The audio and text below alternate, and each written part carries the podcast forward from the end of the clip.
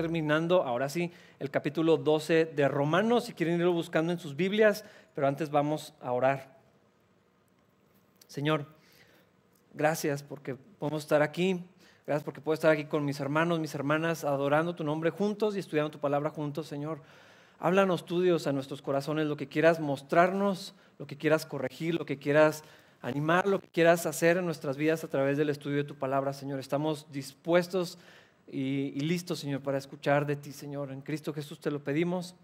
Amén. Hermanos, el tema en el Romanos 12 sigue siendo exactamente el mismo. Se trata de que mi vida es del Señor. Y ahorita lo, estábamos cantando. Eh, adorar al Señor sí es lo que estamos haciendo hace unos minutos y, creo que es una expresión de la adoración que honra al Señor, que es necesario hacerla juntos. La Biblia nos enseña que los cánticos, los himnos espirituales son parte de, lo que debemos de hacer juntos.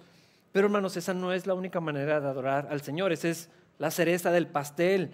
Toda nuestra vida tiene que ser eh, adoración, un, un, servicio al Señor y el, como lo dice al principio de Romanos 12, un sacrificio vivo. Es algo continuo. Y cuando nos reunimos aquí solamente es la culminación, probablemente el pico más alto, por así decirlo, en la semana donde estamos todos juntos, donde toda la semana hemos estado procurando vivir para Cristo y luego podemos juntarnos escuchar la palabra de Dios y adorar el nombre del Señor juntos y luego nos vamos para seguir toda la semana haciendo exactamente lo mismo. Esto que estábamos cantando es algo que deberíamos de vivir todos los días, que mi vida sea para, para el Señor. Y el Señor en su gracia, lo platicamos la semana anterior, nos ha dado dones espirituales, en particular hablamos de estos, pero también todos los talentos, todos los recursos, todo lo que Dios me dio. Si mi vida es para Cristo y si yo estoy pensando, como lo estamos cantando, en que mi vida sea para adorarlo, entonces todo lo que hago tiene que ver con eso. Es importante todo esto que, ya hemos platicado. Eh, y y cuando vemos la vida cristiana de esta manera, entonces no hay excusas para no servir al Señor. No hay excusas para no participar de la obra de Cristo y no involucrarnos con la iglesia de Cristo, que es lo que Cristo ama. O sea, literal, dio su vida para que estuviéramos aquí, por su iglesia. Entonces, ¿cómo no vamos a amar lo que Jesús ama? Debemos involucrarnos. Pero hermanos, si nos limitamos a nada más lo que sucede como iglesia, como organización, nomás el servicio, nomás la reunión que la iglesia organizó, nomás el viaje que la iglesia organizó, nomás la reunión que la iglesia coordinó, eh, si, vemos de esta manera, entonces entiendo, nadie puede, nadie, no tantas personas tienen tiempo de participar, de ser iglesia de Cristo. Y ahorita es algo que, que he escuchado de muchas iglesias que están diciendo, somos la iglesia, no nada más es ir a la iglesia, eso es otra cosa, es ser la, iglesia. Aquí es el punto de partida. En Efesios eh, dice que el ministerio que, cumplimos aquí en la congregación es, equipar, es instruir, es, es, animar, es alentar y luego ustedes van y cumplen con el ministerio durante toda la semana y el domingo también, por supuesto. La vida cristiana no sucede únicamente en el templo. Hermanos, nada más miren hacia atrás todo el año que estuvimos en cuarentena. Al no tener las reuniones, se nos desmoronó nuestra vida espiritual para la gran mayoría. ¿Por qué? Porque creemos que la iglesia, el templo, es el cuerpo de Cristo. Y si no hay reunión, entonces no hay iglesia, entonces no soy cristiano. Eh, esa es la realidad de, la, de la iglesia de Cristo. Se nos desmoronó la vida espiritual porque no podíamos reunirnos todos juntos. Algo está de fondo mal. La vida cristiana sucede fuera de la iglesia principalmente, en nuestros hogares, por supuesto, en el trabajo, en el gimnasio, en el súper, eh, en nuestra colonia, eh, en nuestro círculo de, amigos, de, personas, si lo vemos desde la perspectiva de que toda mi vida es para la gloria de Dios, de que todo lo hacemos para la gloria de Dios, de que ya no vivo yo, vive Cristo en mí y ahora estoy dice ese pasaje, lo que vivo en, la carne, lo vivo en la fe del Hijo de Dios. esta es la vida cristiana. Todo, todo es para su gloria. Todo es un sacrificio vivo que yo lo presento al Señor. No nada más ir a la iglesia. Eso es lo último. Eso es, es otra cosa. Si mi vida cristiana es eso nada más, entonces no tengo vida cristiana. Ahora no quiere decir que todo el día estar orando, todo el día estar leyendo la Biblia, todos tenemos cosas que hacer, no es eso, es todo lo hacemos en la fe, todo lo hacemos para la gloria de Dios. Si me levanto, si me acuesto, si como, si tomo, lo que sea que haga es para la gloria del Señor. Y entonces, en esta, en esta tercera parte del capítulo 12, encontramos instrucciones en cuanto a la vida cristiana, pero otra vez el punto de partida es lo que ya soy en Cristo la nueva criatura que soy, el Espíritu de Dios en mí, estoy unido a Jesús. Eh, si no lo vemos desde esa perspectiva, esta nada más es una lista de cosas que los cristianos hacen, pero no, no es la idea a partir de allí, eh, sino lo que hemos estado hablando, por todo lo que Cristo hizo por mí, porque estoy unido a Jesús, por la vida que me dio, porque me libró de la muerte y del pecado y de la esclavitud y porque ahora eh, eh, la, vida de Jesús está en mí y entonces quiero servir al Señor, entonces llegamos a estas cosas donde Pablo se pone súper práctico y nos vamos a ir casi versículo por versículo. Primero, versículos 9 y 10. Pablo empieza muy claramente. No finjan amar a los demás, ámenlos de verdad, aborrezcan lo malo, aférrense a lo bueno Ámense unos a otros con un afecto genuino y deleítense al honrarse mutuamente. Eh,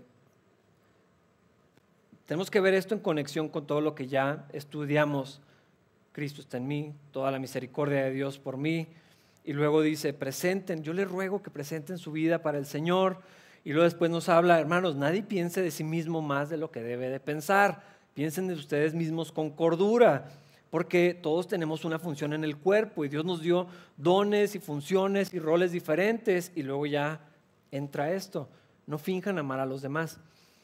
Creo que si lo vemos en el contexto inmediato de Dios me dio un don, Dios me dio un espacio para servir en su cuerpo, pero se puede hacer mal, se puede hacer de mala gana, se puede hacer por motivos egoístas, se puede hacer falso.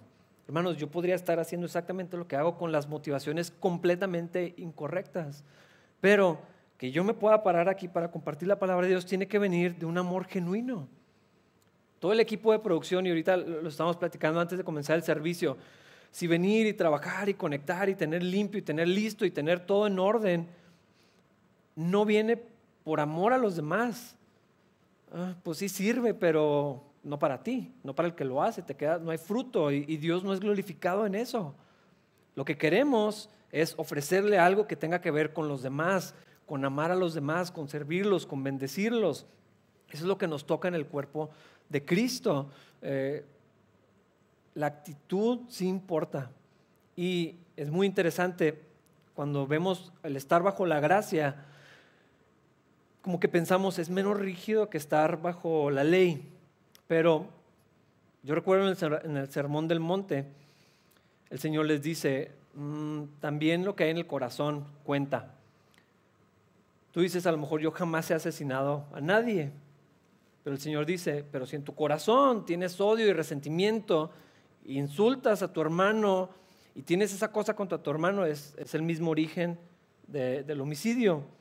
Entonces también lo que hay en el corazón, el Señor lo está viendo y el Señor lo está pesando y el Señor lo está evaluando. Entonces, hablando del servicio, hablando de la iglesia, hablando de la comunidad, decir que Padre, tenemos un rol en la iglesia, eh, tengo un lugar, Dios me quiere utilizar, Dios me ha dado estos dones, algunos nos dio poquitos, otros les dio un montón de dones, Dios quiere utilizarnos, tenemos que ser discípulos de Cristo, hacer discípulos de Cristo, eh, enviar discípulos. Tal vez nos toque enviar a alguien a, San Miguel a participar de lo que está pasando allá. Eh, es mi oración, es mi anhelo. Pero todo esto tiene que ver con el amor. Ese es el estándar, ese es el vínculo, eso es lo que une todas las piezas. Y el amor, ah, cuando dice aquí, no finjan amar a los demás, sino si somos estrictos, el amor fingido no es amor. Pero aún en algunas cosas que hacemos podemos, podemos fingir y Dios dice, no, no sean falsos, quítense esas cosas, o sea, eso es torba. Tiene que ser un amor genuino y de esa manera servirse. Todo lo que no venga de, allí tiene que quedar hacia, hacia, hacia afuera. Hermanos, tenemos que andar en la verdad. E, ese es el estándar, porque Cristo es la verdad, Él, es el camino, Él es la verdad, Él es la vida. Y, y, la verdad no nada más es decir lo que es cierto, es vivir de una manera también honesta. con sinceridad, dejar de hacer cosas falsas eh, y amarnos con un amor genuino. Jesús dijo que la gente iba a saber que verdaderamente somos sus discípulos por cómo nos amamos. No si el servicio sale bien, no si se ve bonito, no si las cosas están impecables, no si la organización está perfecta, no si tenemos mucha gente los domingos, por cómo nos amemos. Y tal vez dices, es que no me nace. Pues a lo mejor.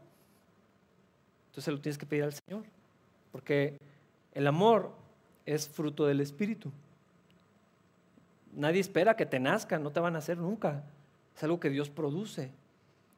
Es algo que Dios hace. Cuando estamos en comunión con Dios, el Espíritu Santo produce. O sea, el resultado del Espíritu en mi vida, lo primero que dice es amor. Gozo, paz, paciencia, benignidad, fe, mansedumbre, templanza, todo esto.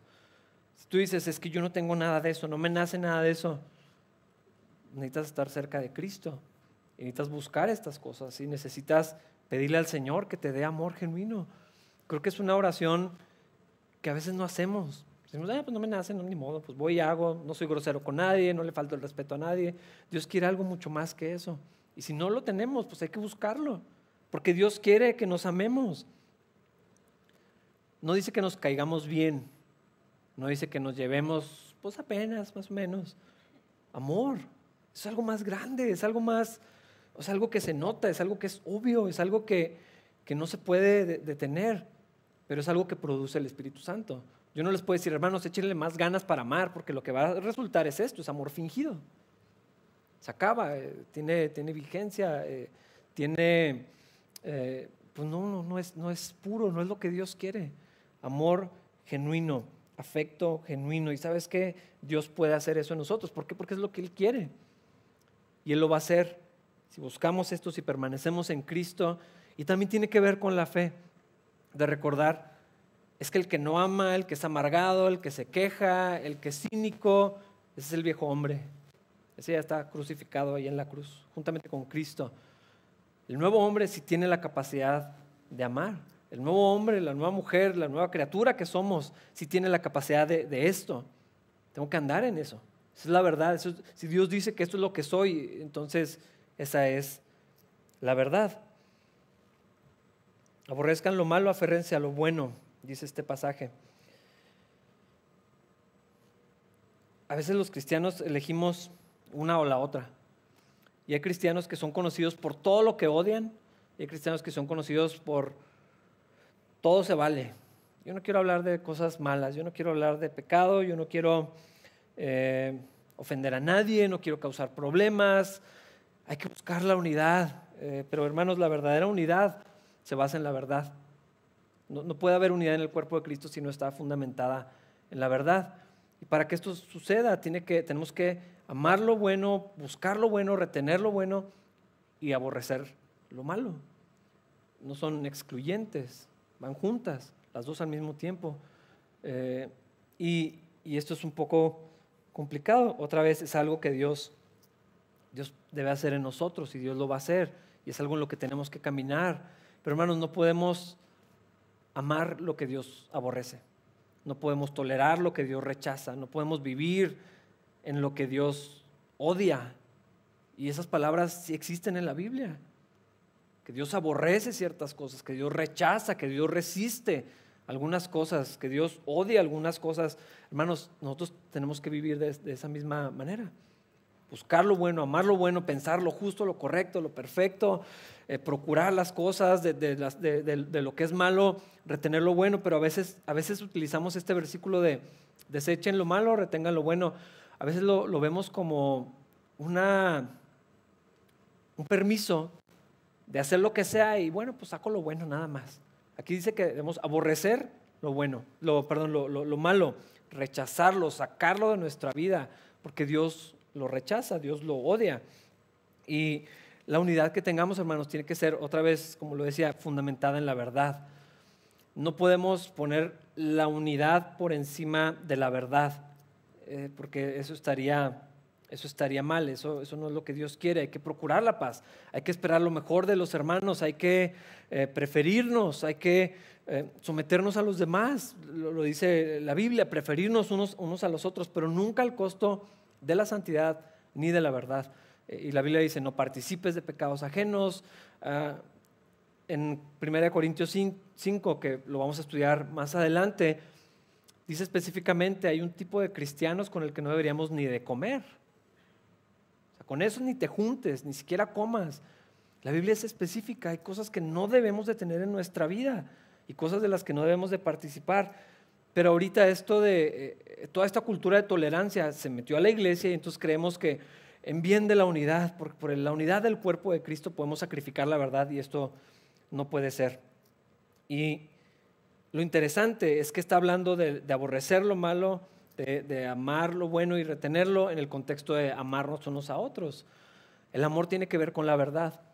En el amor hay confrontación, en el amor hay corrección, en el amor hay perdón. En, las relaciones hay fricciones y vamos a tener que tolerarnos y aguantarnos y, y, sanar las cosas tanto como sea posible. Y ahorita vamos a hablar de eso un poco más. Pero tiene que haber la verdad de Cristo, humildad, paciencia, gracia, sí, pero también la verdad. En el Evangelio de Juan, cuando describe a Cristo, dice, lleno de gracia y de verdad. Cuando Jesús estaba con la mujer ahí, no le dijo, no pasa nada, no te preocupes. Le dijo, ok, pero ya, ya no peques más. Ya no vivas de la misma manera. Eh, en esta ocasión donde también le dice, sí, dices la verdad, o sea, porque has tenido cinco maridos, con el que estás ahorita no es tu esposo. O sea, Jesús no, no era puro gracia y puro amor como alguna gente quiere que pensemos, es gracia y verdad. Y eso es lo que está diciendo Pablo aquí. Para poder amarnos de una manera genuina tiene que haber las dos, gracia y verdad. Honrarnos unos a otros. Que nos produzca placer honrarnos unos a otros. Eso está interesante. Deleítense al honrarse mutuamente, al reconocernos, al Ah, no se trata de alabarnos, pero, pero sí los halagos, reconocer lo, que Dios ha hecho en la otra persona, el esfuerzo de otros, las virtudes que vemos, eh, honrarnos, preferirnos. E, esto es algo que al cristiano cuando está en comunión con Dios le produce gozo. Me da alegría poder hacer esto con, con la gente. Versículo 11. No sean nunca perezosos, más bien trabajen con esmero y sirvan al Señor con entusiasmo Hermanos, yo los quiero animar a que lean todo Proverbios, muchas veces. Bueno, toda la Biblia, pero ahorita estoy hablando de Proverbios. Ah, algo que hacen en el ministerio tu vuelta a Cristo es que todos los días hay proverbios. Hay gente que lo que propone es, bueno, si Proverbios tiene 31 capítulos y hoy estamos 21, 21, no sé qué día es, 21. Bueno, pues hoy leemos Proverbios 21 y mañana Proverbios 22. Es, es un patrón lógico que está allí, se lo recomiendo. Proverbios habla muchísimo de la pereza, de la diligencia, del trabajo, de, muchas cosas, pero en específico en esto. Menciona varias veces las consecuencias de la pereza y dice que te va a alcanzar y dice que viene como un hombre armado y que te va a encontrar y, habla mucho de, la, flojera y de la negligencia, cuesta carísimo. La miseria viene por causa de esto. Y es, interesante cómo funciona la vida cristiana. Todo lo da el Señor, eso lo reconocemos. Toda buena dádiva, todo en perfecto. Todo lo que yo tengo es porque Dios abrió su mano y me quiso bendecir. Nada más.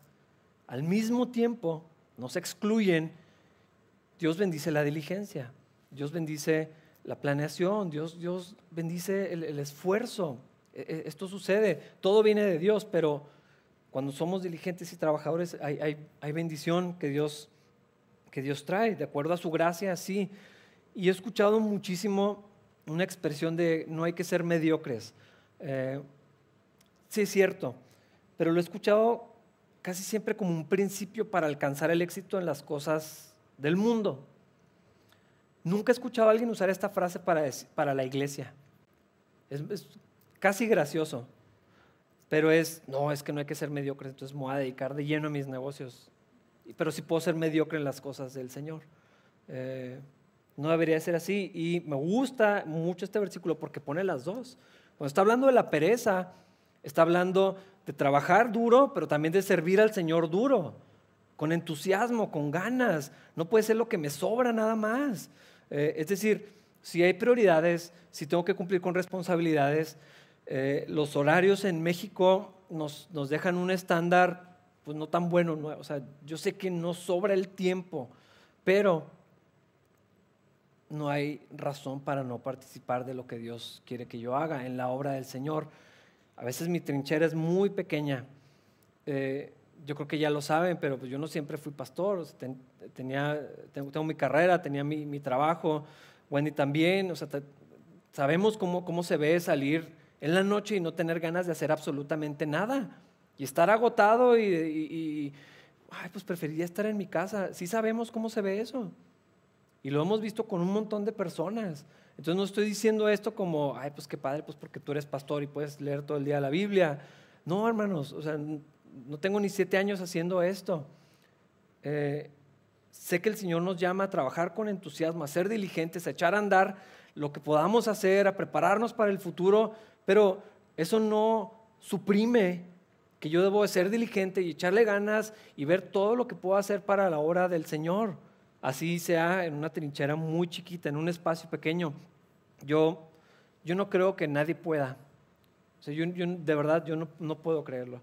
Eh, que, que nadie nunca jamás, en toda la semana, en todos los días del mes, puedan encontrar el espacio para servir a la obra del Señor con entusiasmo. Hermanos, esta idea, y lo platicamos en el podcast que va a salir el siguiente miércoles, uh, esa idea de darle al Señor de mala gana. No, hermanos, no lo hagan. Y la Biblia dice, Dios ama al dador alegre. Y sí habla de las finanzas, pero también de todo lo que yo le doy al Señor. Si doy con tristeza, así de que, pues bueno, pues lo tengo que hacer para que no me diga nada, para cumplir, estoy bien cansado, no tengo ganas de estar aquí, eh, mejor no lo hagan.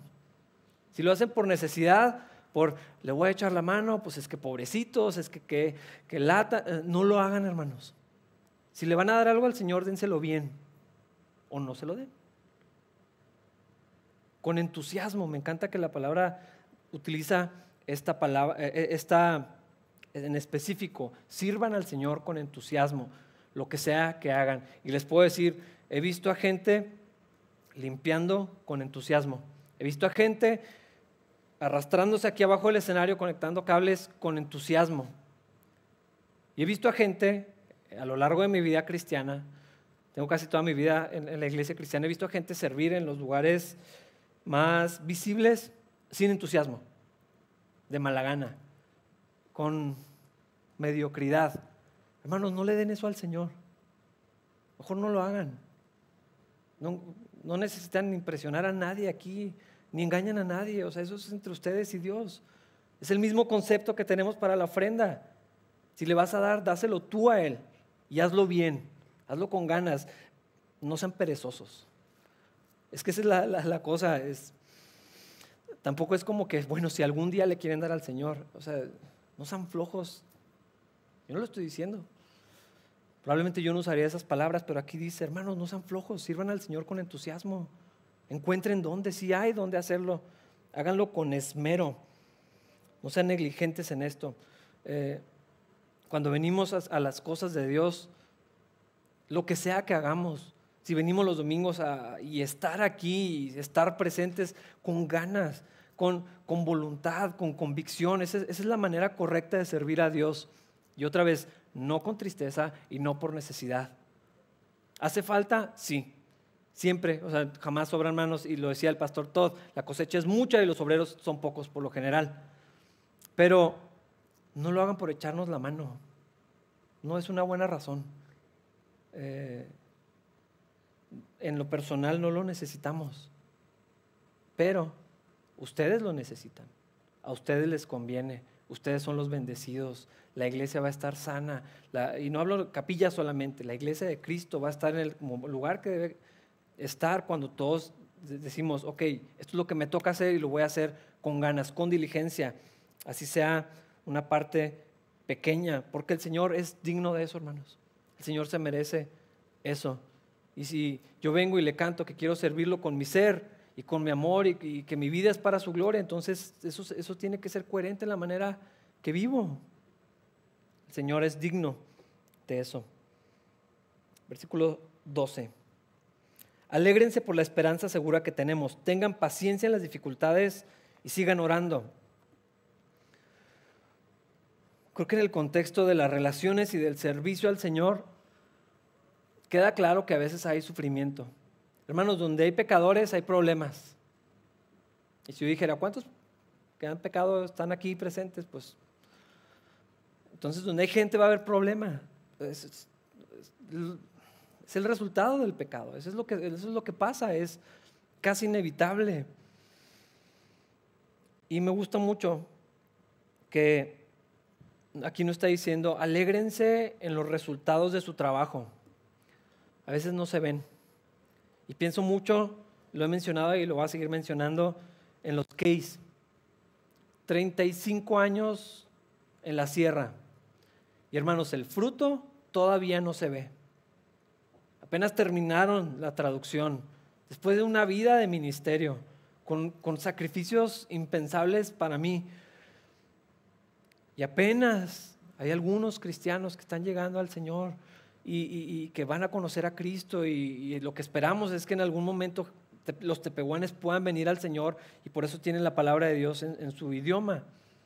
Pero la esperanza de, Kevin cuando estaba haciendo todo esto y no veía frutos y la gente preguntando, ¿y dónde está la iglesia? ¿Y cuántos tepehuanes se han convertido al Señor? Hermanos, tienen 15 años allá en la sierra, ¿dónde están los, dónde están los cristianos? ¿Dónde está la esperanza? Y me atrevo a decirlo porque lo conozco. La esperanza que Kevin tenía no era en ver lo que Dios hacía. Su esperanza estaba allá. Su recompensa estaba allá en la gloria. Y, Kevin estaba sembrando sabiendo que el fruto no, no es de él. Hermanos, es, es tan oportuno que hable de esto aquí, porque hermanos, a veces el servicio al Señor, como quiera que sea, en cualquier expresión, en cualquier ministerio o área, dentro o fuera de la iglesia, a veces es desalentador. Y quiero ser cuidadoso porque no piensen que yo estoy desanimado, para nada, pero, pero a, veces, a veces sí es frustrante. A veces, ¿para qué hago lo que estoy haciendo? Podría ser otra cosa más divertida. No veo fruto, no veo cambio, es lo mismo y no pasa nada, no, veo lo que quisiera ver.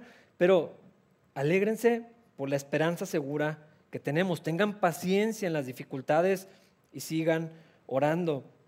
Hermanos, esto es en el contexto de las relaciones y de la iglesia de Cristo. A veces, a veces sí nos desanimamos y ¿sabes qué hacemos? No, ya esto, ya no quiero, ya no quiero problemas. Y nos hacemos para atrás y, dejamos de, servir y dejamos de, procurar eh, participar de la obra del Señor. Cuando dice dificultades, en otra versión dice tribulaciones.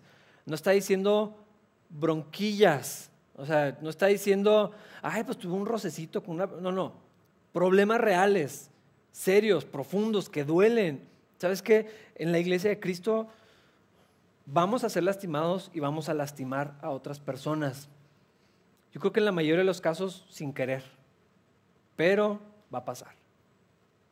Yo tengo mi récord ya, como, nada más como pastor, ni siquiera voy a hablar de mi vida cristiana. De, pues he hecho cosas que no quería hacer, que no planeaba hacer, que salieron como no esperaba. Eh, me han pasado cosas, no voy a hablar de eso tampoco, pero a veces es desalentador, es cansado y dices, ay no, ¿para qué esto? O sea, está más fácil, mejor no hago nada. Pero la Biblia dice que seamos pacientes, que sigamos orando, que nuestra esperanza no está en lo que pasa aquí, ni si se arreglan las cosas, ni si las cosas se ven como yo quisiera, sino en la esperanza que tenemos en el Señor. Allá está nuestra mirada, para eso trabajamos, para eso sembramos, todo lo que hacemos, si Dios nos permite ver el fruto, hermanos, Dios nos ha bendecido viendo fruto de muchas cosas, pero parte de lo que estamos viviendo ahorita es algo que sembró el pastor Sean hace 10 años o más. Cuando decía, ¿por qué no, no hay líderes? ¿Por qué la iglesia no crece? ¿Por qué, porque no hay alguien que se encargue de esta área? Y, y seguía trabajando, invirtiendo en personas que luego se iban y estas cosas que suceden. Y ahorita vamos cosechando y ahorita estamos sembrando, esperando que tal vez Dios nos permita ver el fruto, pero probablemente no. Tal vez ni estemos aquí. Pero Dios nos llama a servir al Señor con, ah, se me olvidó la palabra, con entusiasmo. Aún en las dificultades, aún cuando las cosas no salgan tan bien como quisiéramos. No desalentarnos, hermanos, esto es tan común, tan humano, tan normal, que nos desanimemos a veces por cosas pequeñas, a veces por cosas muy fuertes que tal vez nadie podría justificar, eh, digo, eh, como decir, no, pues no tienes justificación. O sea, hay cosas muy feas que pasan entre las personas. Nos dañamos, nos, nos ofendemos, nos insultamos, nos rompemos relaciones. Pero lo que la Biblia dice, no es lo que yo pienso, pero lo que la Biblia dice es que pues seamos pacientes y sigamos sirviendo y sigamos avanzando en la obra del Señor. Y entonces, como la Biblia dice, tiene que ser verdad. Y entonces ya no importa lo que yo siento, esto es lo que, que, Dios dice, tengo que confiar en el Señor. Allí está nuestro gozo, en, el Señor, no en las circunstancias, no en el fruto siquiera, no en los resultados. Mi confianza y mi gozo está en participar de la obra del Señor, en servirlo a Él, en saber que mi recompensa está en el cielo, no aquí. Esto es muy temporal. Dice en, en Mateo, si nos aplauden y nos animan, esa es la recompensa que mejor algo allá en lo eterno, ¿no? Algo duradero, algo el Señor me lo dé, no lo que alguien pueda darnos. Y las pruebas y las dificultades no nos excusan para tener desesperanza, hermanos, o para abandonar el barco. Y este es un llamado a la fidelidad, a, la perseverancia, a insistir, a, permanecer. Esa, lo escuché cuando tenía probablemente como 15 años en un congreso de jóvenes y es algo que marcó mi vida. Eh, Dios nos llama a permanecer, el que permanece es el que, el que vence. Los que se rinden, pues no. Hay que permanecer, Dios nos llama a ser fieles y eso es lo que tiene que ver con la parábola de los talentos que platicamos la semana pasada. Buen siervo fiel. No dice buen siervo fructífero, buen siervo eh, fiel. Eso es lo que el Señor quiere ver en nosotros, fidelidad y confianza. Versículo 13. Estén listos para ayudar a los hijos de Dios cuando pasen necesidad. Estén siempre dispuestos a brindar hospitalidad. ¿Cuándo tengo que estar listo? Cuando me avisen con tiempo, para el siguiente semestre, cuando me desocupe, cuando tenga tiempo, cuando tenga ganas, cuando ponga en orden las cosas en mi casa, dame chance, tengo un montón de cosas, cuando descanse. Estén listos para ayudar a los hijos de Dios cuando pasen necesidad. Hermanos, tenemos que estar listos para ayudar siempre, en todo momento, para servir y ayudar a otros. Ahora, ¿cómo voy a saber cuando alguien está pasando por necesidad? Hermanos que están en el ala oeste, los hermanos de acá, ¿cómo van a saber si alguien de los de allá tiene necesidad? ¿Cuál es la manera? Es que nomás hay una, tienes, tienes que conocerlos, tienes que estar cerca. Eh, no es mi trabajo estar comunicando las necesidades de las personas. De hecho, Probablemente sería muy incorrecto que todo lo que yo sé se los platica a toda la iglesia para ver quién ayuda. Imagínense. Alguien me platica algo que sucede y luego yo les aviso a todos los demás. Hay una parte de eso que debe existir, pero ¿cómo voy a saber si alguien tiene necesidad? Pues cuando estás con la gente. Si yo vengo el domingo y me voy rápido y es todo lo que conviví con la iglesia, jamás me voy a enterar de las necesidades. ¿Sabes dónde te enteras de la necesidad? Cuando sirves. Eh, uno de los tiempos para mí más valiosos en, capilla fue antes de ser pastor cuando, cuando era ujier y cuando me tocó estar también con, los jóvenes. Pero en particular ahí cuando era, eh, estaba en los ujieres, ahí había tiempo de platicar con la gente en lo que poníamos el café, prendíamos las luces y todo esto, y estábamos preparando los boletines. ¿Se acuerdan cuando había boletines? Y estábamos allí, y allí, hermanos, había oportunidad de platicar con el que me tocaba servir. Y ahí conocí gente, y ahí me enteré de necesidades de las personas. Pues es que necesitamos estar cerca. Si no vas a un grupo en casa, si no vienes a la reunión de hombres o de mujeres o de jóvenes o de nada, eh, difícilmente alguien va a ir a avisarte. Eh, tenemos los mexicanos en particular una cultura muy de, necesitas algo, me avisas y me voy. Y jamás me presento y jamás hago nada. Eh, suena noble, pero ahí no, ahí no sucede ninguna cosa. Pero cuando estás con alguien te das cuenta. Eh, pienso en necesidades físicas del templo. que son las menos importantes, pero a manera de ejemplo. Cuando vienes y, y, estás aquí, estás haciendo algo, te das cuenta, oye, aquí hace falta terminar esto, ¿no? Oye, aquí estaría padre si le hacemos esto. De otra manera, no. Eh, cuando, cuando tienes hijos y tienes que ir allá al sótano y dices, oye, pues sí le hace falta arreglar, pero pues si, no, si nomás estás aquí en la puerta y te vas, no vas a saber nada. Lo mismo pasa con las personas. Tenemos que estar listos, pero hermanos, estar listos para ayudar no significa que estés en tu casa y no, si yo, yo le echo ganas y yo participo, avísenme. Cuando salga algo, me llaman y me dicen qué hay que hacer. No funciona así, hermanos. En muy pocas ocasiones funciona de esa manera. Tienes que estar con la gente, tienes que conocer a otros, tienes que, tienes que convivir. Y mira que, ah, es que me encanta cómo Dios ordena las cosas en las palabras. O sea, está hablando de esto y luego habla de la hospitalidad inmediatamente. Están en el mismo, casi en la misma oración. ¿Por qué? Porque cuando convives con la gente en tu casa o en la de ellos, cuando hay relación, cuando hay comunidad, ahí es donde te vas a enterar. Tal persona está pasando por una necesidad, tal persona está esto, aquí yo puedo ayudar. En lugar de esperar a que eso escale 6, 7, 8, 9 niveles para que llegue a mí y yo vea qué puedo hacer, eh, difícilmente le va a dar toda la vuelta hasta que llegue a ti, te enteres y puedas hacer algo. Hay pocas cosas que son así, son las mínimas, pero casi todo lo demás de la necesidad de la gente, económica, espiritual, emocional, eh, no sé, de trabajo, de, de lo que sea. O sea, eso va a pasar cuando conozcas a la gente y cuando convivas con las personas y tiene que ver en el contexto de la hospitalidad. Yo tengo que estar listo para servir y ayudar a otros. Quiere decir que tengo que estar listo y dispuesto a relacionarme con otros. Y entonces voy a conocer la necesidad y la gente también va a conocer mi necesidad. Algo que sucede muy frecuentemente entre cristianos, no sé si en, fuera de la iglesia cristiana, es que nos ofendemos cuando nadie sabe lo que me pasó y nadie me llamó y nadie me buscó. Estuve enfermo en el hospital tres semanas y nadie vino a verme de la iglesia. Bueno, ¿y quién supo? ¿A quién le dijiste? ¿Quién se enteró? Hermanos, es que ni siquiera tiene sentido que hagamos ese tipo de cosas. Nos duele cuando la gente no se reunió a mi alrededor para apoyarme en mi necesidad, pero nadie sabía. Porque no convives con nadie, porque no platicas con nadie, porque no le pides oración a nadie, porque no estás involucrado de ninguna manera. Pero yo les voy a decir algo.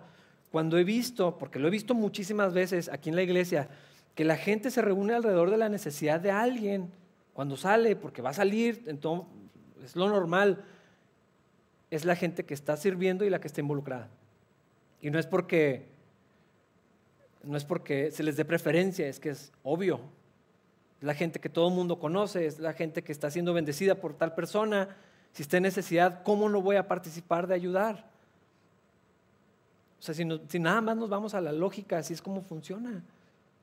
Si yo nunca estoy y nunca hablo con nadie y nunca sirvo de ninguna manera, nadie, nadie sabe que, que yo existo. Si yo participo, si yo me involucro, si yo estoy presente y luego tengo una necesidad, les aseguro, hermanos, que va a haber gente que meta las manos para bendecirlos, pero todos estamos llamados a esto. Necesito estar cerca de, la gente. Hermanos, eso no existe, pero ya lo inventé o alguien lo inventó, no sé, el ministerio de estar es tan importante. Estar presente, estar aquí, estar activo, estar con ganas. Y la hospitalidad. Eh, abrir tu casa, servir a otros. No importa si tienes casa chiquita, a veces decimos, no, pues los que tienen casa bonita y casa grande, que abran sus casas. Pues no, no tiene que ser así. Invita menos. Si tu casa no cabe en 15, pues invita a dos. Ah, lo que tienes, tienes que ponerlo a disposición del Señor. Esa es la hospitalidad. Eh, pero saben que también la hospitalidad aquí. Cuando Wendy y yo llegamos a, a Capilla el primer día, las que estaban de Ujieres, Rocío y Fátima, el pastor se acercó a saludarnos y luego una persona que estaba enfrente de nosotros volteó y se presentó con nosotros. Hermanos, ese día supimos que este era nuestro lugar. Luego fingimos que íbamos a visitar a ver si nos gustaba. pero allí supimos porque la iglesia nos acogió. Pero tú eres la iglesia. O sea, tú tienes que hacer eso con otros. Tú eres el que tiene que darse la vuelta y saludar y, bueno, con puño y dar la bienvenida y presentarte con alguien. Esa también es la hospitalidad, ese amor en acción. les voy a recomendar algo que leí una vez. No saluden a sus amigos los domingos.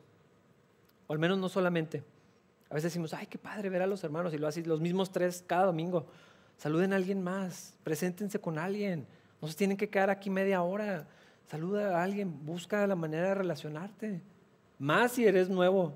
Ah, ojalá que todos los que son nuevos se sientan bienvenidos, pero, pero pues también es tu trabajo, ve y preséntate con alguien.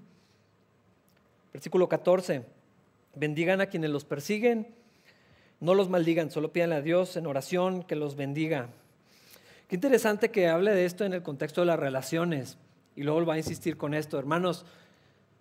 Algunas personas nos van a dañar, nos van a quedar mal, nos van a defraudar, nos van a traicionar, nos van a un montón de cosas. Lo que Dios nos llama a hacer es a bendecirlos, a servirlos y decir, Dios te bendiga así con desprecio, no es bendecir a nadie. Bendecir es acción. Si yo quiero bendecir a alguien, lo sirvo, hago algo, una manera física, no decir te bendigo. Ah, creo que en eso no hay bendición. Pero cuando yo voy y hago algo por el que me dañó, por el que me lastimó, es el ejemplo de Cristo. Y a eso estamos llamados. Versículo 15. Alégrense con los que están alegres y lloren con los que lloran. Otra vez, ¿cómo voy a saber si alguien está celebrando la graduación de su hijo? ¿Cómo voy a saber si alguien se, le murió su, familiar. ¿Cómo va a llorar con el que llora o alegrarme con el que se alegra si no conozco a nadie, si no convivo nunca con nadie? Hermanos, no vamos a publicar eh, que vayan a, atender, a, no vamos a hacer eso. Necesitan saberlo ustedes, relacionarse con la gente y entonces, entonces si alguien te va a decir, oye, falleció el papá de tal, es que pasó tal, tal situación, eh, o hermanos, es que tal persona puso un negocio, pues dijo, qué padre, vamos a orar por él, vamos a comprarle, vamos a... Eh, hermanos, este es un llamado a la, em, a la, empatía, pero es un mandamiento bastante sencillo. Es, se trata de considerar los sentimientos de otros, la situación del otro, en lugar de que estar, estoy esperando que los demás se adapten a mí, a mi necesidad, a lo que yo siento, no saben cómo soy, no saben cómo es vivir en, en, mi cabeza, en mi cuerpo, mis, mis condiciones. Es un llamado a salirnos de nosotros mismos y pensar en la situación de otros, involucrarnos con los demás. Y entonces el que tiene algo que celebrar, le damos gracias a Dios y nos alegramos con ellos y, festejamos con ellos y el que está dolido, lloramos con ellos y nos entristecemos con ellos y, atravesamos esa situación con ellos. Creo que, creo que el versículo no necesita demasiada interpretación, tiene que ver con el amor tiene que ver con la relación con los demás. Versículo 16. Vivan en armonía unos con otros, no sean tan orgullosos como para no disfrutar de la compañía de la gente común y no piensen que lo saben todo. Este es un llamado a la tolerancia, a la armonía, a la humildad, a, quitarnos esa cosa que a veces nos lleva muy sutilmente a querer relacionarnos con alguien que me beneficie con alguien en una posición privilegiada, con los que me pueden dar eh, plataforma, con los que me, puedo colgar de, alguna manera, porque están muy bendecidos y bueno, pues a lo mejor algo me toca, no sé. Eh, eso es hacer acepción de personas. Santiago habla de eso y dice, no, no hagan eso. O sea, no le den lugar al rico, hermano, pásele, siéntese por aquí. Es, interesante que, que habla en particular de la gente sencilla, dice gente común, en otra versión dice los humildes. Eh, hermanos, cuando entendemos que podemos aprender de cualquier persona, que cualquier persona en esta habitación es mi hermano, es mi hermana en la fe, puedo servirlos y pueden ser una bendición para mí. Y Dios me llamó a estar en comunidad. Aunque no tengamos tantas cosas en común, tenemos lo más importante en común que es Cristo y eso es suficiente en la iglesia de Cristo. Ah, pero esto es un llamado a no hacer esas diferencias, sino buscar de alguna manera un beneficio o algo que me convenga o algo que, me haga, que me dé estatus de alguna forma. No, no lo hagan en armonía con todos, con todas las personas, no hacer acepción de personas. Eh, cuando entendemos que somos un cuerpo, podemos ver que todos son, son valiosos. Todos son valiosos en mi vida y yo necesito de todos los demás, tanto como todos necesitan de mí. Versículo 17. Nunca devuelvan a nadie mal por mal. Compórtense de tal manera que todo el mundo vea que ustedes son personas honradas. Otra vez, esto de los problemas. No desquitarnos, no buscar venganza, no regresar la que me hicieron, eh, en el contexto de las relaciones y en general, ¿verdad? Esto es algo difícil, pero Dios nos llama a amar por los que nos lastiman, por los que nos persiguen, por los que nos dañan, y a no tomar ese lugar de venganza en nuestras manos y no guardar eso en nuestro corazón. O sea, confiar que Dios va a hacer algo en esa persona, verlo como mi hermano en Cristo, si no es cristiano, verlo como alguien que necesita de Cristo, tanto como yo necesito de Jesús, y dejar que Dios haga justicia y de preferencia orar que Dios tenga misericordia, porque eso fue lo que nos dejó de ejemplo el Señor. Estando en la cruz dijo, Padre, perdónalos. No dijo, Padre, haz justicia sobre ellos perdónalos, no saben lo que hacen. Ten misericordia de ellos. Ese es un estándar más alto que tiene que ver con el amor. Pedir por justicia es una manera de, no lo hago yo, pero quiero que Dios lo haga y que Dios les dé su merecido, pero ese no es el corazón de Cristo. Es orar y pedirle a Dios que se encargue y de preferencia que Dios tenga misericordia y tal vez algún día sean como Pablos, que después de haber matado a varios cristianos, luego estaba entre ellos y cantaban al Señor juntos y celebraban al Señor juntos. Nada más pensar en eso debería ser impresionante. Eso nos lleva al versículo 18. Hagan todo lo posible por vivir en paz con todos. Se puede estar en paz con todas las personas, no siempre.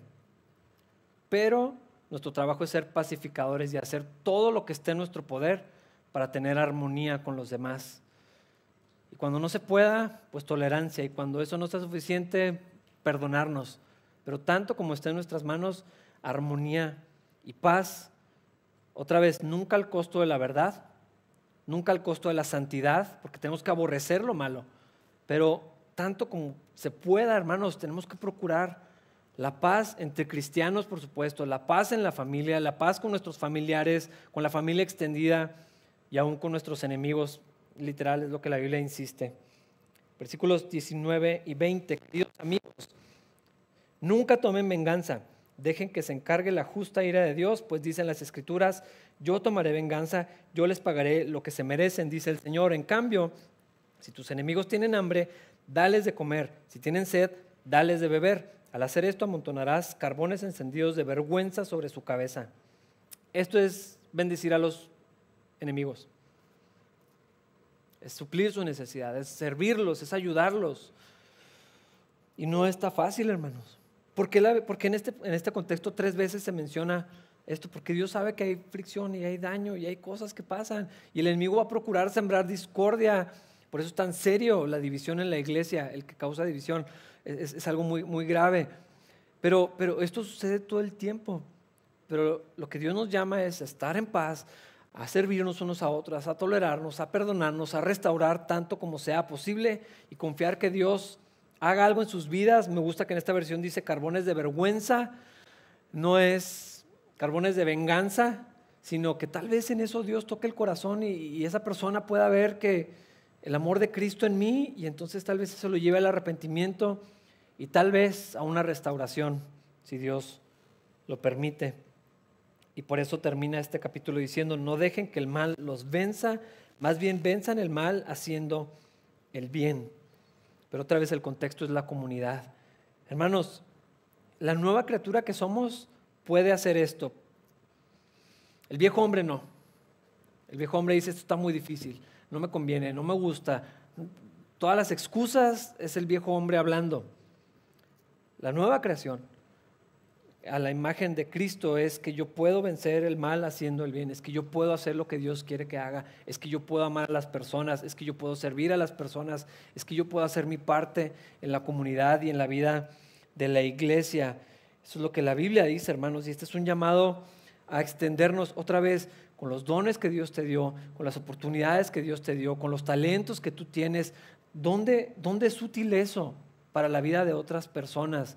Eh, ¿Dónde dónde tu vida, tu casa, lo que tienes, lo que sabes, las consolaciones que tú has tenido porque Dios te ha consolado y te ha enseñado, ¿dónde encaja eso en la vida de los otros? Hermanos, no todo va a pasar en las reuniones ni en los servicios, este es nada más como un punto de partida, Pero cuando nos tomemos en serio la vida de comunidad y el entendimiento que somos una familia en Cristo, que somos un cuerpo, el cuerpo de Jesús, y que yo tengo un lugar y una función con mis hermanos, así como ellos en mi vida, entonces yo voy a poder participar de estas cosas. Y todo lo que tengo lo pongo a la disposición del Señor. Y todo lo que soy sirve para la gloria de Dios y para la obra del Señor, que no sucede necesariamente en el templo sino en la vida de mis hermanos, en las cosas entre semana, en una reunión, en una casa, en la necesidad que una persona tenga, que esté atravesando eh, eh, en este tiempo y todas estas cosas que ya dijimos. Hermanos, este capítulo tan práctico, o al menos esta porción tan práctica, tiene que ver, de verdad, hermanos, con la adoración al Señor. La fuente de todo lo que leímos es, mi vida es de Cristo, yo quiero servir al Señor, por lo tanto, quiero servir a mis hermanos. Y eso es algo que pueden hacer inmediatamente hoy, terminando esta reunión. Vamos a ponernos de pie para orar. Señor, gracias por tu palabra, gracias por esta exhortación, por esta aplicación tan práctica de la obra que tu Espíritu Santo ha hecho en nuestras vidas. Señor, guarda esto en nuestra mente y en nuestro corazón y enséñanos a vivirlo hoy mismo, Señor, a, involucrarnos, a participar, a amar a tu iglesia, Señor, amar a nuestros hermanos con un amor sincero, un amor genuino, Señor. Produce esto en nosotros. Perdónanos, Señor, las veces que hemos fallado en todas estas cosas, Dios, y síguenos llevando a la imagen de Jesús para que podamos ser los hombres, las mujeres, los hijos de Dios que tú quieres que seamos, Señor, y que la gente pueda reconocer que verdaderamente somos tus discípulos y te amamos a ti, Señor, por la manera en que nos amamos los unos a los otros. Oramos esto en el nombre de Jesús. Amén.